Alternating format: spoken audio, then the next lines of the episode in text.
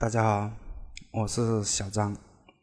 今天我们谈谈一谈当下最火热的一个互联网商业现象——直播电商。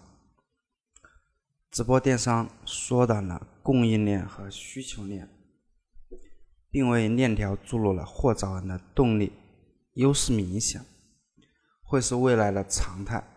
长远来看，快手、抖音。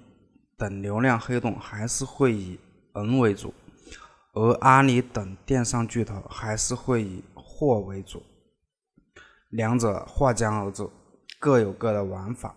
主播们的商业价值生命周期不超过七年，这也成为了 MCN 的商业价值的天花板。要实现突破，需要做到三点：一是打造 IP，二是优化供应链。管理能力，三是精准定位，将 IP 价值注入产品，实现店铺式转型。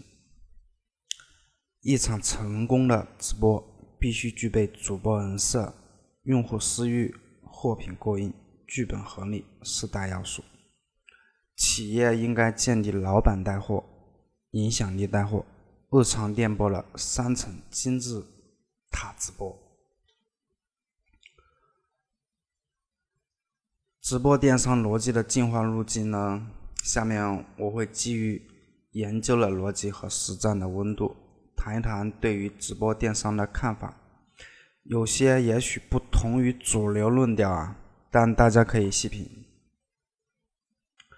首先，我们需要回答一个问题：直播电商究竟是一时的风口，还是一个持续的模式？这个问题，大家可以在闲暇时想一想。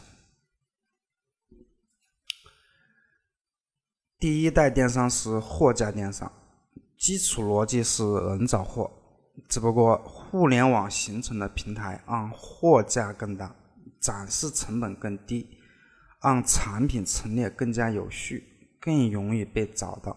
货架电商最初如火如茶，但随着玩家增多。流量变得稀缺，成本居高不下，于是借助微博、微信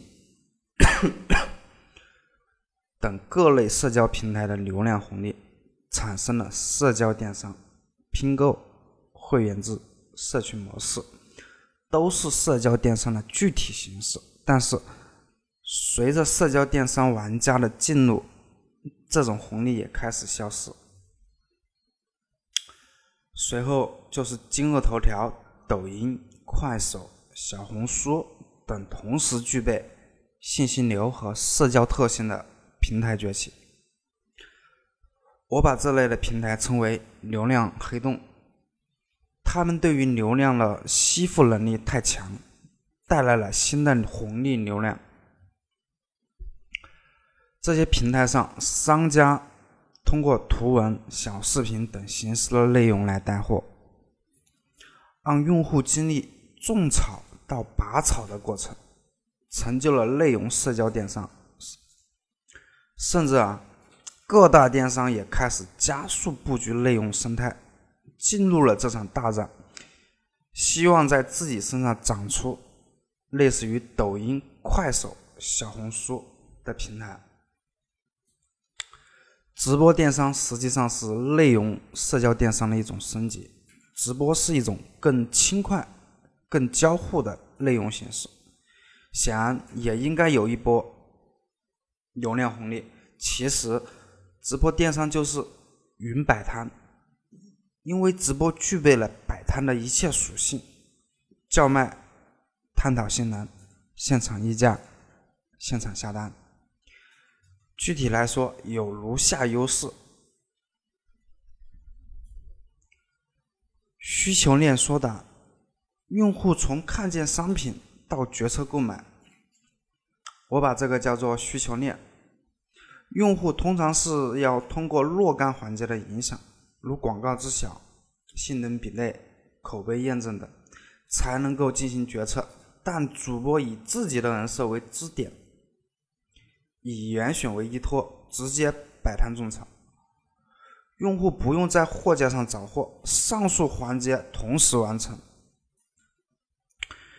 供应链缩短，去掉中间商，用户通过主播直连品牌，有更大的案例空间。除此之外，如果主播即客能力较强，未来还可以形成 C to M 的反向定制，不仅最大程度放大了规模效应，而且还能够几乎实现零库存。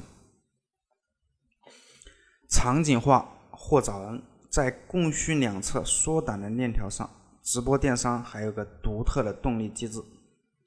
传统货架电商都是人找货，而直播电商相当于为用户定制了一个专属生活方式的购物中心，让他们在特有的场景中澄清。这种用货找人的方式，也最大程度上触发了成交功能。好，我们今天就谈到这，为大家准备了引流爆粉裂变营销的课程，大家可以加下我的微信号 jjw 幺幺六六八八九九领取。